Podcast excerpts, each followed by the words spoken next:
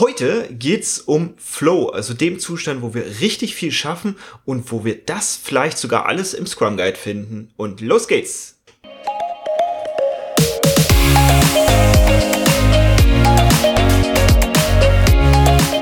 Hallo und herzlich willkommen zum Snipcast, der Podcast über Agilität, Psychologie, Mindset und alles, was für dich relevant ist wir machen die Welt mit dir zu einem besseren Ort. Schön, dass du dabei bist und los geht's. Endlich mal wieder ein Intro von mir. Ja, ich hab's vermisst. Ja, ich war Wobei, heute, ja, ich war heute so im Flow. Du warst halt so im Flow. Schön eingeleitet, unser, unser Thema. dann möchte ich meins fast gar nicht mehr sagen. Was wolltest du denn sagen? Ich fand die ersten paar Folgen, da war das Hallo noch so ein bisschen, bisschen sexier, ja, ein, eingespielt. Alles klar. Gut. Äh, heute nicht mehr ganz so äh, sexy, hallo, aber dafür geht es heute um Flow. So ist es. Was meinen wir denn mit Flow? Wir meinen mit Flow einen Zustand, der quasi wie von selbst geht. Also ich glaube, der ein oder andere würde das heutzutage mit Deep Work beschreiben. Ah. Also so eine Stunde, in der ich quasi das erledige, was normalerweise den ganzen Tag brauchen würde. Mhm. Das ist so für mich auch die Magie, die im Flow steckt. Es passt alles perfekt zusammen in meiner Arbeit und die Stunde, die ich da investiere, da rock ich das weg, was man normalerweise an, an Tagen wegrockt. Also so ein bisschen die Zeit, die man verbringt und man vergisst total, wie, wie viel Zeit das war. Ja, genau. Na, also hat das so, so kein Gefühl mehr für Zeitraum und Umwelt. Es ist, genau. läuft einfach alles so. Und man, plötzlich ist drei Uhr Nacht. Ja, man ist so im Tunnel. Mhm. Also so kenne ich das ja. von Softwareentwicklern. Die sind im Tunnel und mhm. dann passieren da magische Dinge. Und das ist auch das Feedback, was ich häufiger mal von Workshops bekomme. Also gerade vor allem von Teams, die wahnsinnig viele Termine normalerweise haben mhm. und dann sich doch mal zusammenraffen, einen Tag Workshop konzentriert, dann nur mhm. mit meist mir begleitet, also als Moderator begleitend, einen Workshop zu einem Thema durchzuführen und die kommen da raus mit, boah, wir haben heute erreicht, das haben wir in Monaten nicht geschafft. Mhm. Das ist für mich so dieser Flow-Zustand. Mhm. Ich weiß nicht, ob das bei Trainings auch so ist. Da kriege ich auch ja. manchmal diese Rückmeldung so mit, was? Jetzt sind schon wieder fünf Stunden um? Auch als Trainer finde ich. Also auch auf meiner Seite, ich bin ganz, ganz häufig dann im Flow und weiß gar nicht, dass ich jetzt schon irgendwie eine Stunde was gemacht ja. habe mit denen. Und eigentlich habe ich das Gefühl, ich bin erst am Anfang. Ja, ja. so geht's mir auch. Und wie viel ich geleistet habe, also wenn ich selbst der Trainer bin, das stelle ich dann meist hinterher erst fest. Also wenn das Training dann vorbei ist, dann ist plötzlich so, so, dass der Körper dann so runterfährt und ich dann mitkriege, oh, der hat aber heute wieder mhm. ordentlich geleistet. Aber das sind ja jetzt so subjektive Eindrücke. Also ich alleine bin im Flow. Mhm. Na, also meine Zeitwahrnehmung oder meine Arbeitslastwahrnehmung ist verändert und deswegen bin ich im Flow. Ja. Aber es gibt es auch in Gruppen. Dafür habe ich ja dich da. Okay. also dieses Phänomen, in Trainings ist es ja so ein bisschen die subjektive Empfindung, die Zeit ging so schnell vorbei. Auch weil wir häufig in Trainings keine Teams haben, sondern Gruppen. Da sind so die individuelle Betrachtungsweise noch viel stärker im Fokus. Flow gibt es aber eben auch in Teams. Ich vergleiche das immer ein bisschen, auch wenn der Vergleich hinkt, mit so Produktionsketten, die so ganz ganz automatisiert mhm. ineinander greifen, wo nicht mehr viel Absprache notwendig ist, sondern jeder weiß genau, was er zu tun hat. Und mhm. das ist ja auch, worauf Taylorismus so ein bisschen fokussiert ja. ist, ne? diese Form von Produktion, Automatismen, möglichst fehlerfrei, möglichst eng getaktet, möglichst in Flow zu kriegen. Und interessant ist der Moment, wo es eben nicht mehr um Taylorismus, also um einfache Arbeitsschritte geht, sondern wo es um komplexe Arbeit geht, mhm. um Innovative, machen, kreative ja, Prozesse. Wir machen ja häufig geistige Arbeit und ich glaube, die Arbeitswelt, ja. also zumindest das, wo wir jetzt als Agilisten tätig sind, die entwickelt sich auch immer mehr dahin, dass wir immer mehr geistige ja, Arbeit zu genau. tun haben, weniger körperliche Arbeit. Genau. Doch, doch wir haben es in beiden Zuständen. Wir haben es in, genau, wir haben es in beiden Zuständen. Also es kann auch total befriedigend sein, so monotone Arbeit mal zu machen. Mhm. Einfach weil man in diesen Flow gerät, weil, also was auf gar keinen Fall da ist, ist Überforderung. Und da gibt es doch Dieses Mo Modell von diesem Menschen, den niemand aussprechen kann. So ist es. ja, genau. Ich, Tscheche. Ich gebe, ich gebe zu, ich versuche nicht mal mir diesen Namen zu merken. Tscheche oder Russe. Ich, ich bin pack, mir ich pack's slawisch. in die, in die Shownotes. Ich glaube, in den 50er Jahren hat er die Flow-Modelle dazu entwickelt. Das kann sein. Und ja. deshalb passt das so gut zum Telerismus. Du willst jetzt auf den Graphen hinaus. Ja, ne? genau. Den werde ich auch einblenden. Okay. Also, wo es darum geht, auf der X-Achse sind die Fähigkeiten, die wir mhm. haben. Und auf der Y-Achse sind die Anforderungen, die wir haben. Dann gibt's eben erstmal zwei Linien da drauf. Das eine ist, wenn ich jetzt Aufgaben bekomme, die nicht zu meinen Fähigkeiten passen oder wo ich viel, viel mehr Fähigkeiten mhm. habe, als ich brauche, um diese Aufgabe zu bewältigen, dann bin ich unterfordert. Mhm. Und genau auf der gegenüberliegenden Seite quasi ist es, dann bin ich überfordert. Mhm. Das ist definitiv nicht Flow. Und nur in diesem Korridor zwischen Unterforderung und Überforderung entsteht Flow und eben dieses glücklich machende Gefühl, mhm. wo die Zeit schnell vorbeigeht und wo, wo man so viel Arbeit schafft und so weiter und so fort. Und das sind ganz schöne Modelle, die eben auch übertragbar sind auf Teamarbeiten. Denn wenn wir ein Team betrachten, haben wir nicht mehr individuelle Fähigkeiten und individuelle Anforderungen, sondern wir haben kollektive Anforderungen und kollektive Kompetenzen oder ja. Fähigkeiten. Und das in der Waage zu halten, und wir haben ja letztens über Systemtheorie gesprochen, ne? Das ist ganz schön komplex, in so einem Team wirklich Flow herzustellen. Also weil ich auch diese Anforderungen an die Fähigkeiten entsprechend anpassen darf und dementsprechend leitet sich für mich aus diesem Graphen auch Oder ab, die Fähigkeiten wenn, an die Anforderungen. Ja, genau. Mhm. Wenn die Anforderungen eben komplexer werden, lohnt es sich, die Fähigkeiten weiter auszubauen, ja. um dann wieder genau in diesem Flow-Korridor zu landen. Ja. Und dementsprechend können wir auch immer komplexere, Anf komplexere, die Anforderungen, die mehr komplex sind, bewältigen, je mehr Fähigkeiten wir erlangen.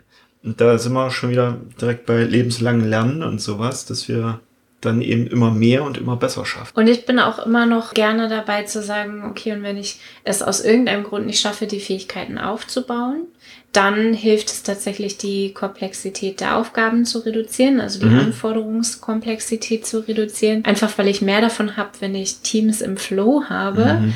als wenn ich Teams in der Überforderung habe und halt hoffe, dass die das schon irgendwie hinkriegen.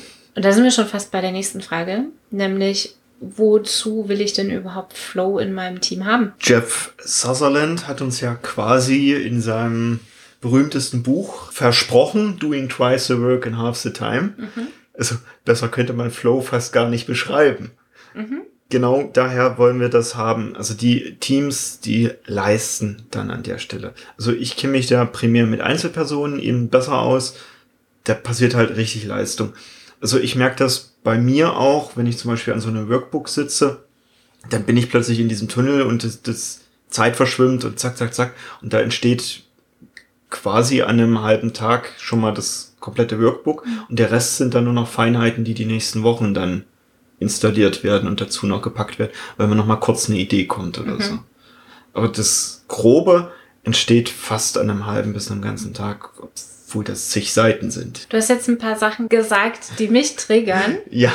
Nämlich sowas wie, da passiert Leistung. Ja. Ähm, und dann wird da halt noch ein paar Sachen später installiert. Ja. So. Ich verstehe, was du damit meinst. Ich möchte es nur der Vollständigkeit gerne, halber gerne. Gerne. Dafür habe ich dich ja dabei. Gerne erwähnen. Es gibt auch einen Grad an Leistung, der zu Überforderungen und vor allen Dingen dann zu solchen Phänomenen wie Burnout führt. Mhm. Ne? Burnout ist eine Überforderungsdepression. Menschen merken relativ spät erst, dass sie in diese Form von Überforderungsdepression reinrutschen. Erstens, weil wir uns schlecht viele von uns uns schlecht eingestehen können, wenn wir überfordert sind. Egal, ob es die Menge ist oder die Fähigkeiten, die wir dazu brauchen, das ist irrelevant. Und zum anderen, weil dieser Zustand zu lang angehalten wird von vielen. Mhm. Flow ist etwas, das sich lohnt, mal zu haben, weil eben da viel produziert wird ja. und weil Arbeiten da Spaß macht und so weiter und so fort. Es braucht aber eben auch den Gegenpol, also diese Zeit für Reflexion mhm. und Innenschau. Also dafür machen wir Retrospektiven und mhm. Sprintwechseltage, ne, an denen wird nicht gearbeitet. Und ganz, ganz viele Teams haben beim ersten Mal so das Gefühl, oh Gott, oh Gott, wir sind ja hier heute überhaupt nicht produktiv. Aber das ist genau dieser Tag, an dem diese Überforderungsdepression, dieser mhm. Burnout einmal auf Null gesetzt werden kann, einfach weil, wenn er richtig gemacht ist, einfach weil wir zur Ruhe kommen, reflektieren, neu planen und auch so ein bisschen Rückschau auf was haben wir geschafft machen können. Ne? Also mhm. Review, die Rückschau auf was haben wir geschafft, Retro, die Reflexion, wie haben wir zusammengearbeitet, was können wir noch besser machen und das Planning eben die, was machen wir als nächstes. Das ist auch die häufigste Rückmeldung, die ich bekomme, wenn die Kanban-Implementation, ich sag ja. mal, noch nicht ganz fertig ist, weil halt nur auf den Berg der Arbeit ja. geschaut wird und es wird abgearbeitet, abgearbeitet, abgearbeitet und der Berg der Arbeit wird quasi immer, also das noch zu tun, der immer größer. Dann ist plötzlich ein Marathon, ne? Und man sieht immer nur die nächste Kilometeranzahl, aber weiß nicht genau, wie ja. viel Kilometer man hier eigentlich läuft. Und, und man sprintet diesen Marathon dann Stück ja, für Stück immer. Genau. Also das ist so, ja, also da gut, dass er darauf hinweist, diesen ja. Gegenpol ja. zu schaffen. Ich würde noch behaupten, und deshalb finde ich es so gut, dass du da bist, dass dieser Flow-Zustand so ein hypnotischer, fast mhm. ekstatischer Zustand ist. Kommt ja aus der Spieltheorie, glaube ich, auch Beobachtung von Kindern, die ja quasi in Dauertrance sind beim Spielen. Ja, Vorsicht, Spieltheorie ist mehrfach besetzt, ne? Ja. Der Theorie vom Spiel. Spielen, genau. Also Spiel, wir haben ja auch eine Podcast-Folge zur Spieltheorie ja. gemacht und da geht's halt mehr so um, wie treffen wir Entscheidungen und ja. mit welcher Entscheidungsstrategie gewinnen wir. Genau, die meine ich nicht. Du meinst die Theorie, die, ja, die so ein bisschen mehr so Richtung Entwicklungspsychologie, ja. wie funktioniert eigentlich Spielen und Gamification. Mhm. Genau, dass die da so direkt eintauchen und quasi die Personen im Spiel auch wirklich sind. Also mhm. nicht nur so tun, sondern wirklich das sind. Ich dachte jetzt, dass diese, diese Trance-Zustände, das kommt für mich aus der Hypnose mhm. und dass man die bestimmt ähnlich sind, vielleicht auch von den Gehirnwellen her, man vielleicht sogar messen kann und vielleicht sogar auch über eine Trance-Induktion auch herleiten könnte, mhm. diese Flow-Zustände.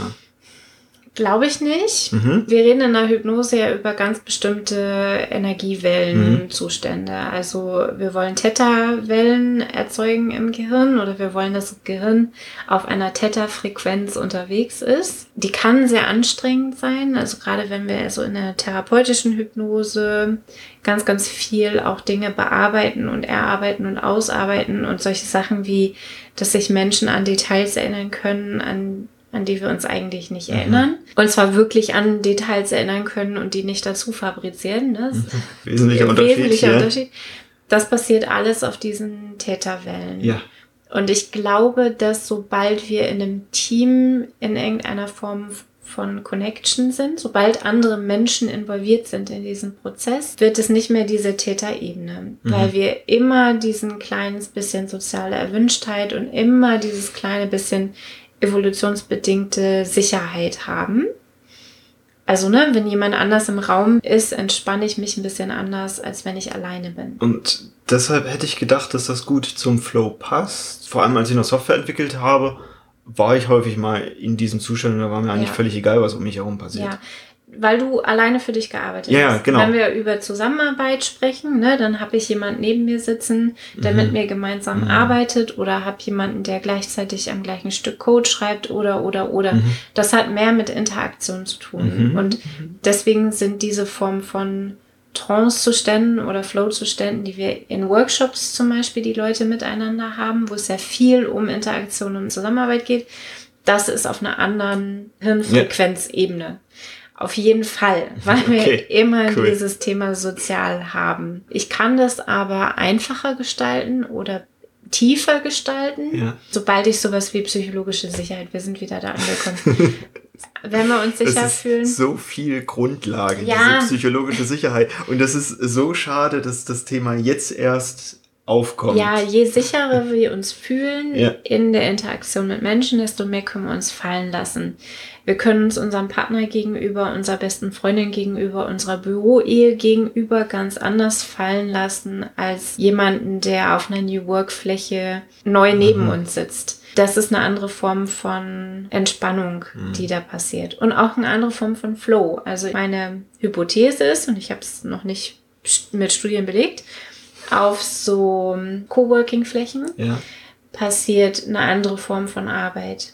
Ich glaube, mhm. da kommt man nicht so in den Flow, wie wenn man mit Menschen arbeitet, mit denen man jeden Tag arbeitet. Mhm. Das glaube ich auch. Und gleichzeitig haben Coworking-Flächen natürlich den Vorteil, dass ich viel kreativere Ideen habe, weil ich viel mehr Input bekomme. Also es ist jetzt kein Kontra Coworking Spaces, sondern es ist einfach eine andere Form von Arbeit, die da passiert. Das glaube ich auch. Also ich brauche den Flow im Wesentlichen dafür, um mehr Arbeit schaffen zu können in besser. kleinerer Zeit. Meiner Meinung nach auch entspannter. Also mhm. jetzt nicht von dem, ich habe es ja beschrieben, die körperliche Leistung ist ja trotzdem mhm. passiert, doch von der mentalen Leistung mhm. her irgendwie entspannter, ja. Ich glaube, genau dafür ist es ideal. Meinst du, dass das Arbeitserlebnis besser ist oder auch das Arbeitsergebnis? Ja, beides. Beides. Muss ja schon allein durch diesen Flow Corridor passieren. Ja weil Fähigkeiten und Anforderungen zueinander passen. Ja. Es kommt, Match. es kommt noch ein kleiner weiterer Aspekt dazu. Und zwar ist der Korridor nicht unbedingt dann immer gegeben, wenn es matcht, sondern es darf auch ein mhm. kleines bisschen über die Fähigkeiten hinausgehen, die Komplexität der Anforderungen. Dann passiert eben ganz nebenbei auch noch Lernen. Mhm. Und das ist was total Schönes, weil in diesem Flow-Korridor passiert Potenzialentfaltung. Mhm. Es ist ungerichtetes Ausprobieren. Es ist, steht niemand hinter mir und kontrolliert das. Mhm. Das, das ist das, wo Potenzialentfaltung von Individuen passiert. Wollen wir dann mal drauf gucken, wie wir das so bei uns etablieren können? Ja, ne? ich habe keine Idee. Vor allem in unserem agilen Team. Also, für mich ist ein wesentlicher Faktor, wir brauchen den Zeitkorridor dafür auch. Wir brauchen die Ruhe, das eben auch machen zu können. Da haben wir schon zwei Folgen unter anderem dafür gemacht. Also die eine ist Me Time, Folge 119. Und die andere ist Nein sagen, Folge 82 müsste das sein.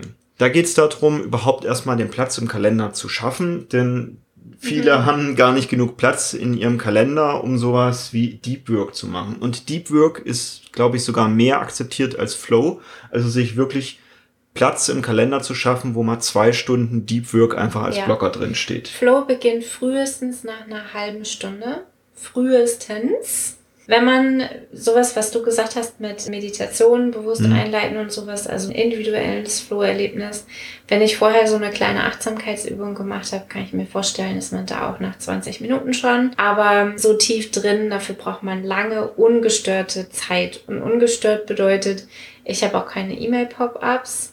Kein äh, Social Media. Ich habe kein Handy klingeln kein Kollege, der kurz reinkommt und nur kurz eine Frage hat. Ja. Genauso ist es. Also auch kein, kein Alarm oder was auch immer vielleicht noch in einem Großraumbüro so alles passieren kann. Eine Kaffeemaschine oder Kollegen, die nebenan in der offenen Kaffeeküche quatschen und das ist plötzlich ein interessantes Thema, was mich dann eben auch rausreißt. Alles nicht da. Das würde ich wiederum sagen, stört manche Menschen nicht. Okay. Also du bist, du bist auditiv, du nimmst sehr viel wahr über deine Ohren. Mir geht das nicht so. Für mich ist das okay, wenn die Kaffeemaschine läuft oder sowas. Ich höre das nicht mal. Wenn ich im Flow angekommen bin, dann höre ja, ich okay. das nicht wenn, mal. wenn wir dort angekommen sind, stimmt, dann ist es keine Ich glaube, ich kann das sogar erreichen ohne. Also wenn mich jemand anspricht, dann bin ich sofort raus, aber ob jetzt im Nachbarraum die hm. Spülmaschine hm. läuft, interessiert mich eigentlich nicht so. Also probier's für dich aus, lieber Hörerin, denn das ist durchaus unterschiedlich. Was aber ein wesentlicher Faktor ist, die Zeit dafür zu haben. Ja. Also mindestens eine halbe Stunde, eher eine Stunde. Ich würde zwei Stunden planen. Ja, weil nach einer halben Stunde ist man da angekommen. Das heißt, erst dann beginnt die Zeit zu verschwimmen. Mhm. Und das will man dann ja auch ausnutzen. Mhm. Und das Ganze lässt sich übertragen auf Teams. Also auch Teams brauchen diesen geschützten Raum, wo kein mhm. Meeting stattfindet, wo kein Kunde vorbeikommt, wo möglichst kein Telefon klingelt und so weiter und so fort. Also genau das lässt sich eben übertragen auf Teams. Und yes, the beauty in the Scrum Guide. ja. Die Schöne und das Biest. der, der Scrum Guide sagt relativ simpel und ich weiß, die Realität ist häufig doch ein bisschen anders, weil wir in einem gewissen Umfeld eines Unternehmens unterwegs sind. Außerhalb der Rituale aus dem Scrum Guide brauchen wir keine weiteren Termine. Das per se, diese Aussage, und ich finde die wirklich erstrebenswert, schafft schon mal viel Raum für genau diesen mhm. Flow-Zustand. Und wenn wir das jetzt so geschafft haben, wie es Janina vorhin beschrieben hat, mit, wir haben einen Tag, an dem alle Rituale stattfinden. Und nehmen wir mal an, wir haben einen Einwochen- oder zwei Wochen Sprint, dann sind da echt viele Tage übrig, wo ja. schon mal rein zufällig Flow entstehen könnte, ohne das jetzt direkt einleiten zu müssen. Meine Realität im richtigen Arbeitskontext, mindestens die Hälfte des Kalenders ist terminfrei. Mhm. Also so als Daumengröße für das, was real mhm. möglich ist unter jetzigen Wirtschaftsbedingungen, mhm. glaube ich, in einem Unternehmen herstellen zu können, ist so dieses mindestens 50 Prozent der Arbeitszeit ist. Frei. Und wenn du damit anfängst, dann reicht vielleicht auch erstmal eine Stunde pro Woche, die dann nach einem Monat auf zwei Stunden pro Woche ausgeweitet mhm. wird und so. Taste dich da ran, überfordere nicht direkt gleich deine Kolleginnen mit, jetzt ist alles anders. Mhm. Äh, Stück für Stück. Dann richtet sich das auch danach, nach allem, was ich so gelernt habe, zu welchem Schlaftyp wir gehören. Es mhm. wird häufig von Eulen und haben wir, glaube ich, auch schon drüber berichtet. Je nachdem ist halt dieser Flow-Zustand eher am Vormittag oder eher am Nachmittag. Ja. Und genau in der Me-Time-Folge haben wir bestimmt darüber ja. gesprochen oder so. Und, und jetzt mal in New Work gedacht, ne, wo es keine Arbeitszeiten gibt. oder keine festen Arbeitszeiten gibt. Es gibt Menschen, die arbeiten am besten morgens in dieser tiefen mhm. Arbeit. Ich zum Beispiel. Mhm. Und es gibt Menschen, die arbeiten da ein bisschen spät erst dran, so wie du. Also so ich glaube, du kommst erst frühestens um 18 Uhr in irgendeinen Flow-Zustand. Ja, ich hätte jetzt so 16 Uhr schon gesagt. Und ich persönlich habe so das Gefühl, ich habe so gegen 16 Uhr habe ich so ein Hoch und ich kriege, glaube ich, gegen 20 Uhr kriege ich nochmal so ein. Mhm. Da bin ich schon im Feierabend. Gegen 18, wenn es dunkel wird, ist bei mir vorbei. Da dürfen wir natürlich in unserem Arbeitsalltag auch darauf achten, dass wir das gut miteinander kombinieren, dass wir uns nicht gegenseitig unseren Flow-Zustand zerschießen. Ja, und es wird ja auch im Team dann spielen. Also es hat Vorteile und Nachteile, wenn wir zu unterschiedlichen Zeiten diesen Flow-Zustand haben. Weil eigentlich darf ich dich dann nicht ansprechen und eigentlich darfst du mich morgens nicht ansprechen. Wann arbeiten wir dann zusammen? Genau. Dafür können wir den Support gut besetzen. Ja, genau. Ja. ja, also da dürfen wir ein bisschen drauf achten. Was es für mich jetzt zusätzlich noch braucht, also wir haben einen freien Korridor geschaffen. Wir haben die Anforderungen zu den Fähigkeiten abgeglichen. Das mhm. gucken wir uns gleich auch nochmal an, wie das im Scrum Guide aussieht. Und wir brauchen ein Ziel, eine Vision. Mhm. Das ist genau der Grund, weshalb wir im Agilen so viel auf Ziele und Visionen immer achten. Denn genau das treibt uns erst an, so mit, boah, wir schaffen da was Cooles. Also wir haben so eine, so eine intrinsische Motivation auch noch mhm. dazu. Mhm.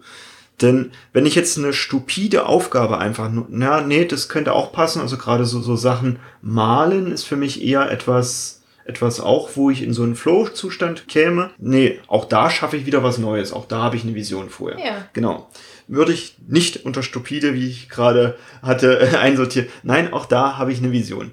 Und das hilft uns wirklich da, da reinzukommen. Wir, wir erträumen quasi die Zukunft mhm. und, und tun da etwas dafür. Daher lohnt es sich wirklich. Wir haben auch genug Ziele und Visionsfolgen auch schon gemacht. Du hast auch eine richtig coole mit Zielekomplizin und so weiter gemacht. Ja, mal ja. zum Jahreswechsel in Richtung 2021, glaube ich ja. sogar. Verlinke ich auch nochmal. Das braucht es auf jeden Fall, um da reinzukommen. Und jetzt ist es so, im Scrum Guide haben wir ja noch zusätzliche Rituale wie Refinement und Planning. Und da passiert meiner Meinung nach dieses Anpassen an Fähigkeiten und mhm.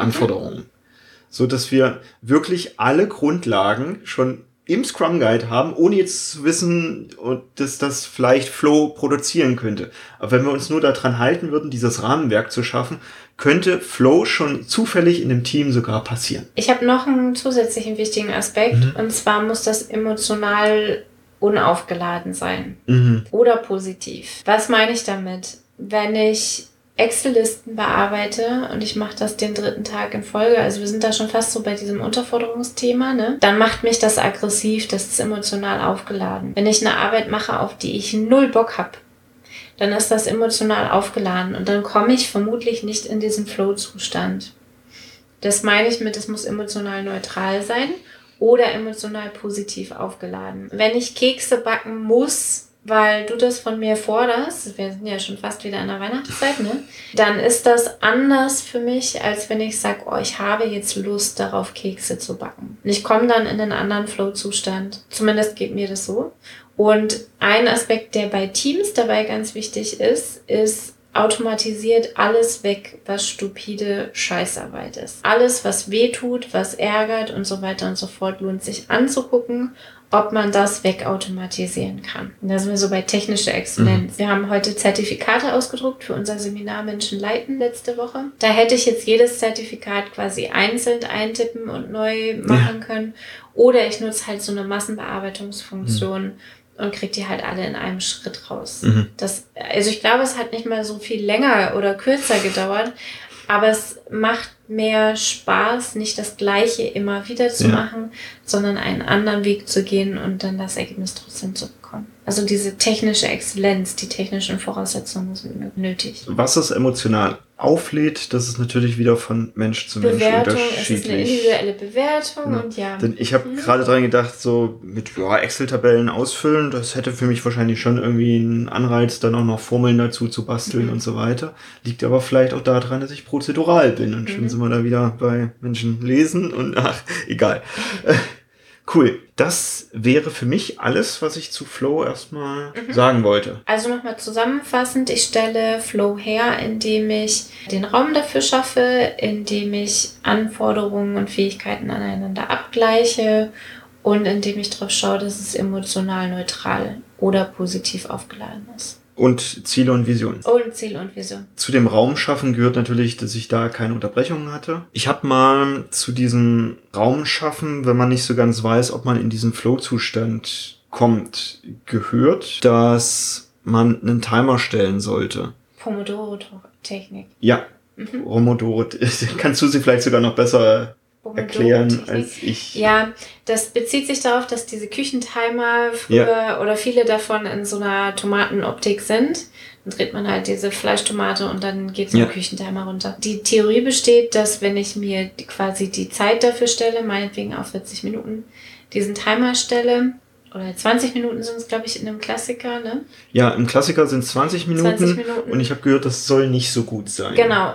Ich stelle mir diesen Timer auf 20 Minuten, arbeite 20 Minuten was ab und dann kann ich 5 Minuten Pause machen und dann stelle ich mir den Timer ja. wieder auf 20 Minuten. Das ist für den Flow-Zustand nicht gut. Das ist aber gut für Menschen, die gar nicht erst ins Tun kommen. Mhm weil dieses Chunking, ne, dieses yeah. kleingeschnittene, 20 Minuten ist so übersichtlich. Mich mal eben hier 20 Minuten hinzusetzen und dann kann ich hier gleich Pause machen. Das ist eine sehr, sehr niedrige Hemmschwelle für viele Menschen. Mhm. Und deswegen funktioniert zum Beispiel Lernen oder Putzen oder sowas, funktioniert in dieser Pomodoro-Technik durchaus. Mhm. Ich habe jetzt gelernt, die eben abzuwandeln, zu sagen, okay, ich weiß nicht ganz, ob ich es heute in Flow-Zustand schaffe. Ich stelle diesen Timer auf 30, 35 Minuten. Und wenn er klingelt, gucke ich, ob ich jetzt bereit bin für Flow. Dann stelle ich nochmal eine Stunde. Wenn nicht, dann breche ich ab. Oh, ich wäre ja schon raus, wenn der Wecker klingelt. Ja. Weil ich wüsste ja, meine, meine Belohnung ist, ich wäre ja programmiert, auch wenn der Wecker klingelt, darf ich Pause machen. Habe ich, hab ich bei dir rausgehört. Ich wollte nur, weil ich, das, weil ich das als Tipp gehört habe, wollte ich das wenigstens unseren Hörerinnen einmal mhm. mitgeben. Vielleicht passt es Probiert zu der aus. ein oder anderen Person ja. ganz gut, weil häufig ja auch die Angst ist mit, ja, was ist denn, wenn ich mich komplett in diesem Flow verliere und dann alle meine anderen Termine vergesse? Nix ist dann. ja. Da passiert nichts. Wenn ihr mal einen Termin verpasst, weil ihr so vertieft gearbeitet habt, passiert nichts. Also ihr solltet eure Kinder von der Kita abholen rechtzeitig. Okay, da darf man sich auch einen Wecker stellen, der halt einfach klingelt und einem aus diesem Flohzustand auch rausreißt. Aber Termine auf der Arbeit, da passiert genau nichts, wenn man da nicht dran teilgenommen hat. Für die meisten Menschen. Dann habe ich schon auf unserer Website gesehen, dass du schon wieder für die Rauhnächte was Cooles ja. angestellt hast. Äh, Weihnachtszeit bedeutet Rauhnachtzeit. Wir haben letztes Jahr Rauhnächte gemacht, gemeinsam mit TeilnehmerInnen aus unserem psychologische Sicherheit Training. Und das Feedback war so phänomenal gut. Also uns erreichen jetzt so in den letzten Wochen immer wieder Nachrichten, wie krass das deren Arbeitsleben verändert hat, deren eigene Business. Deren Träume plötzlich wahr geworden wie, sind. Sogar. Ja, das also die, das, das ist so dieses, dieses Magische ist so, ich habe während der Raunächte aufgeschrieben und ich war mir sicher, das wird nicht wahr. Wie ja. soll das wahr werden? Und jeder einzelne Wunsch von diesen Sachen ist jetzt wahr geworden auf eine völlig absurde Art und Weise. Und das ist so, finde ich, dieses Magische an den Rauhnächten. Ich kann es nicht erklären, wie es funktioniert. Es ist überhaupt nicht logisch. Aber es funktioniert halt irgendwie. Und auf Bitten dieser TeilnehmerInnen, dieser voll mhm. erfolgreichen und total engagierten Leute, die dieses Jahr unbedingt wieder dabei sein wollen, machen wir dieses Jahr wieder Business-Rauhnächte. Ja. Wir orientieren uns diesmal ein bisschen mehr Richtung Business. Man ja. kann aber auch teilnehmen, wenn man kein Business hat. Dann geht's mehr so um Berufsleben. Mhm. Oder Berufsorientierung. Kann man jetzt buchen auf unserer Webseite. Es gibt 13 Impulse für jede Rauhnacht einen Impuls. Es gibt ein Netzwerk, also eine gemeinsame Gruppe, wo wir uns austauschen können, wo es Sprachnachrichten gibt jeden Tag. Das Wichtigste ist, es ist kostenfrei. Es ist kostenlos, ja. Es geht wirklich nur darum, diese Zeit gemeinsam irgendwie magisch zu machen. Keine Sorge, während der Raunächte hat jeder Zeit, sich zurückzuziehen. Das ist eine Zeit, die gehört nur euch. Wir machen aber trotzdem einen gemeinsamen Check-in am 14.12., 19 Uhr, wo wir uns abends einmal treffen. Ich nochmal erkläre, was liegt da so hinter, was könnt ihr machen, was für Rituale gibt es da so. Ich bin großer Fan vom Wünsche verbrennen. Und da kann man sich jetzt anmelden, kostenlos. Ihr seid alle ganz herzlich willkommen, wenn ihr euer Jahr 2023 noch ein bisschen krasser gestalten wollt. Und dann seid ihr dabei. Schau auf jeden Fall jetzt im Nachgang rein. Genießt die Woche und wir hören uns nächsten Samstag wieder. Ciao!